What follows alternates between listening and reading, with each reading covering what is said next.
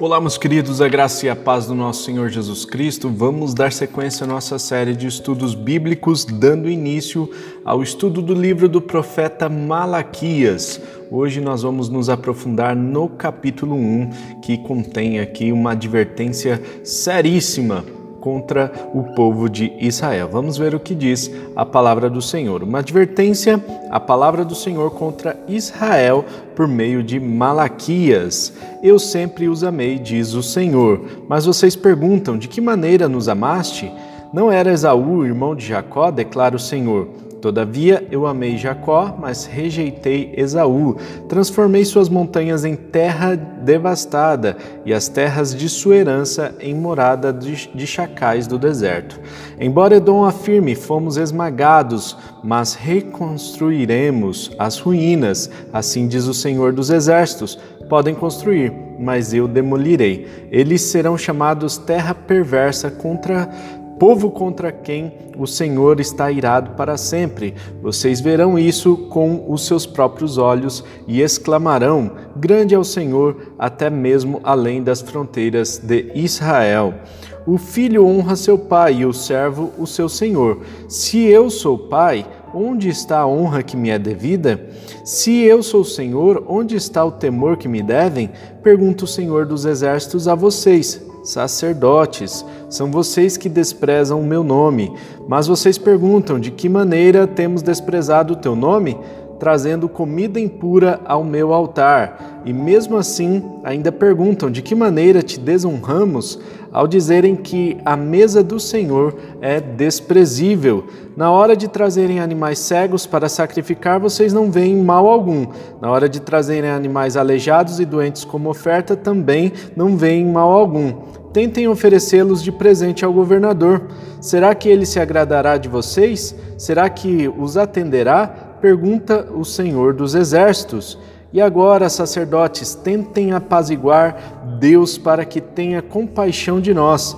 Será que com esse tipo de oferta ele os atenderá? pergunta o Senhor dos Exércitos: Ah, se um de vocês fechasse as portas do templo, assim ao menos não acenderia um fogo do meu altar inutilmente.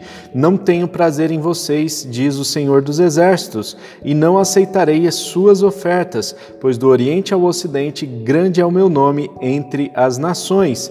Em toda parte incenso é queimado e ofertas puras são trazidas ao meu nome, porque grande é o meu nome entre as nações, diz o Senhor dos Exércitos, mas vocês o profanam ao dizerem que a mesa do Senhor é imunda e que a sua comida é desprezível, e ainda dizem que canseira, e riem dela com desprezo, diz o Senhor dos Exércitos, quando vocês trazem animais roubados, aleijados e doentes e oferecem em sacrifício, deveria eu aceitá-los de suas mãos? Pergunta o Senhor. Maldito seja o enganador que, tendo o rebanho de um macho sem defeito, promete oferecê-lo e depois sacrifica para mim um animal defeituoso, diz o Senhor dos Exércitos, pois eu sou o grande rei e o meu nome é temido entre as nações. Meus queridos, que advertência seríssima contra o povo de Israel. Nós vamos ver que logo após o cativeiro, logo após o retorno do cativeiro babilônico, nós temos alguns profetas que profetizaram durante a reconstrução do templo, que foi o caso lá de Ageu, de Zacarias, e nós vemos também aqui Malaquias sendo um dos últimos profetas a profetizar. Depois disso, houve um silêncio profético. Deus não falou por meio dos profetas até vir João Batista no Novo Testamento. Malaquias, então, é o último profeta lá do Antigo Testamento e ele viveu ali próximo do ano 400 230 antes de Cristo e, portanto, nós temos aí um período conturbado da história de Israel. Nesse período, o povo já havia se restabelecido em Jerusalém, principalmente ali a terra de Judá já estava reconstruída. No entanto, eles estavam questionando a Deus em relação a algumas coisas que parecem serem questionáveis. Por exemplo, o amor de Deus por que Deus é, escolheu Israel, né? Eles ficavam assim, poxa, mas ah, o Senhor fala que nos ama, mas o Senhor permitiu que a gente passasse por tantas lutas, tantas coisas ruins. Como assim o Senhor nos ama? Né? Dessa forma que o Senhor nos ama, então Deus vai mostrando para o povo, por meio do profeta, que Deus tem um carinho muito especial para com Israel. E ele diz: Eu escolhi Jacó e rejeitei Esaú. E aí a gente tem um pouquinho de dificuldade de entender isso, como que o Senhor rejeita simplesmente por, é, por pelo simples fato de rejeitar, né, pela simples vontade de rejeitar, não é bem assim. Deus ele é, ele ama, ele queria mostrar aqui que ele ama o povo de Israel incondicionalmente, não depende daquilo que o povo faz, não depende do seu próprio mérito. E isso precisa ficar muito claro para nós também nos dias de hoje. Deus manifesta o seu amor de forma incondicional, nos escolhendo, morrendo na cruz do Calvário, né, por meio do seu filho Jesus Cristo, antes mesmo de que nós existíssemos. Ou seja, este amor de Deus é incondicional nesse aspecto de que nós não merecemos, nós não fizemos nada para que a gente merecesse esse amor. E portanto, é, Deus vai mostrando que sempre amou o povo de Israel, né? e o povo estava demonstrando aqui uma grande ingratidão, essa é que é a verdade.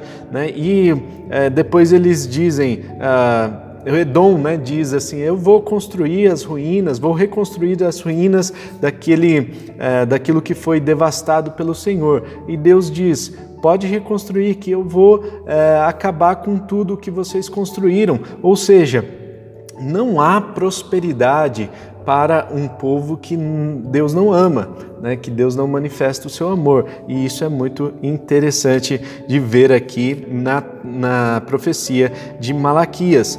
Logo depois, a partir do versículo 6 e até o final do capítulo é, 1, nós vemos que o assunto gira em torno dos sacerdotes.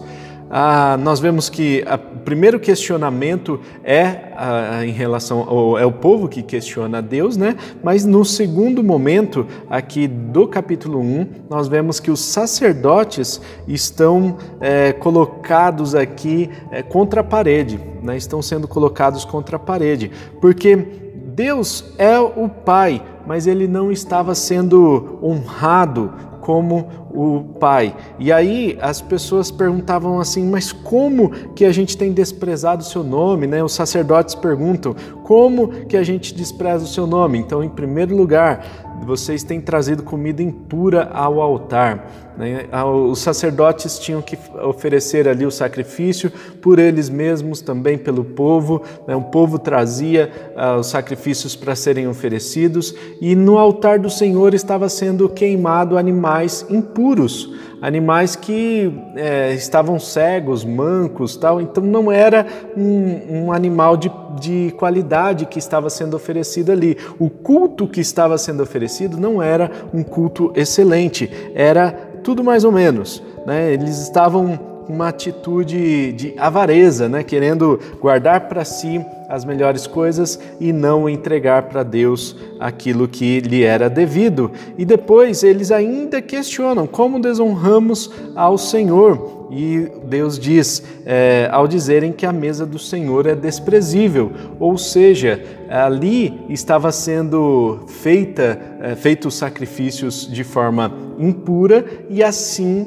estava tornando a, a, aquela mesa, a, aquele ambiente, uma, um ambiente impuro. Isso estava contaminando tudo o que estava sendo oferecido ali. Os animais eram cegos, aleijados, doentes, né? e Deus usa aqui de uma ironia, né? Ofereça esses animais para o governador para ver se ele vai querer. Ofereça esses animais para o governador para ver se, eles, se ele vai querer te atender. Olha só, Né? Então, é, aqui é uma atitude em relação ao culto. Né? Deus estava questionando, por meio do profeta Malaquias, essa atitude em relação ao culto. Muita gente tem uma atitude de irreverência, de desrespeito em relação ao culto.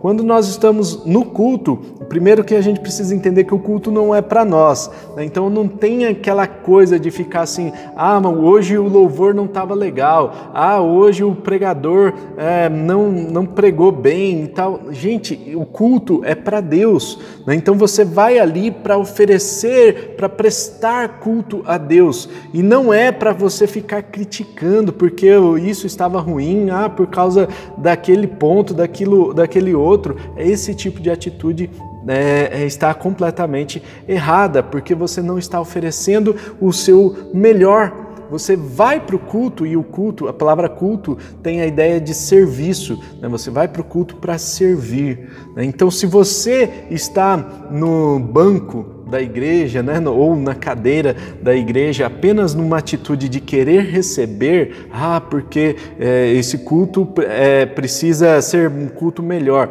Então você está é, para te agradar, na verdade, né? Se você está querendo só receber e quer que o culto seja melhor para te agradar, né? então isso está errado, a sua atitude está errada. E hoje em dia nós temos visto um movimento de pessoas indo de, de igreja para outras igrejas, né? E, e, nós vemos que esse tipo de atitude é uma atitude é, de, é, de egoísmo, porque as pessoas querem procurar aquele culto que melhor lhe agrada, quando na verdade você tem que ir com uma atitude para a igreja a atitude de servir. E pode ser o culto da, da, sua comunidadezinha, da igreja que for. Se você tiver uma atitude de prestar culto ao Senhor, eu tenho certeza que esse culto será diferente. E o Senhor ainda diz aqui, ó, ah, se um de vocês fechasse o templo.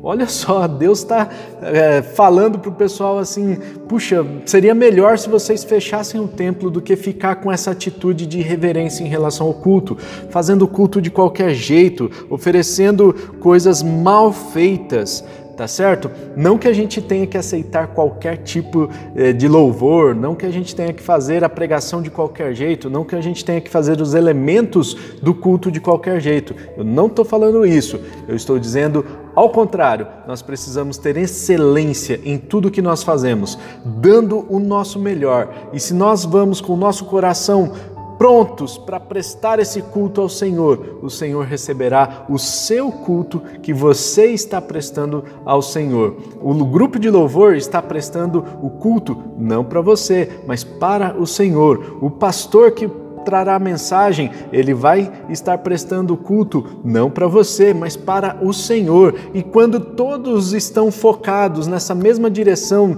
de fazer a coisa com excelência, de, de realmente fazer a coisa bem feita, tudo será para a glória de Deus e o culto vai ser um culto excelente, aceitável ao Senhor, não um culto de qualquer jeito, um culto é, com essa atitude né, de fazer as coisas nas coxas, né, como diz uh, no senso comum. Né? E muitas, uh, muitas pessoas têm essa atitude também em relação a outras coisas na vida. Né? Assim como o povo estava oferecendo animais doentes, é, comidas estragadas, né, animais roubados, aleijados, doentes e tal. Então tudo isso tem a ver com a aquela a, questão da atitude da pessoa. E muita gente vai fazer doação, por exemplo, doa a roupa que está rasgada, doa aquilo que não que, tipo é, vai jogar fora, em vez de jogar fora, fala, ah, vamos deixar lá na igreja que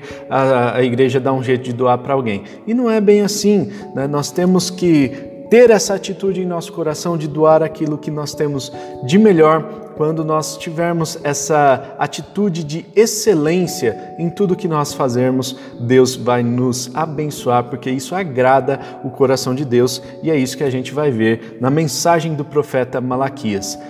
Fique por dentro do nosso estudo aqui do livro do profeta Malaquias, se inscrevendo no nosso canal e ativando o sininho para receber as notificações, tá certo?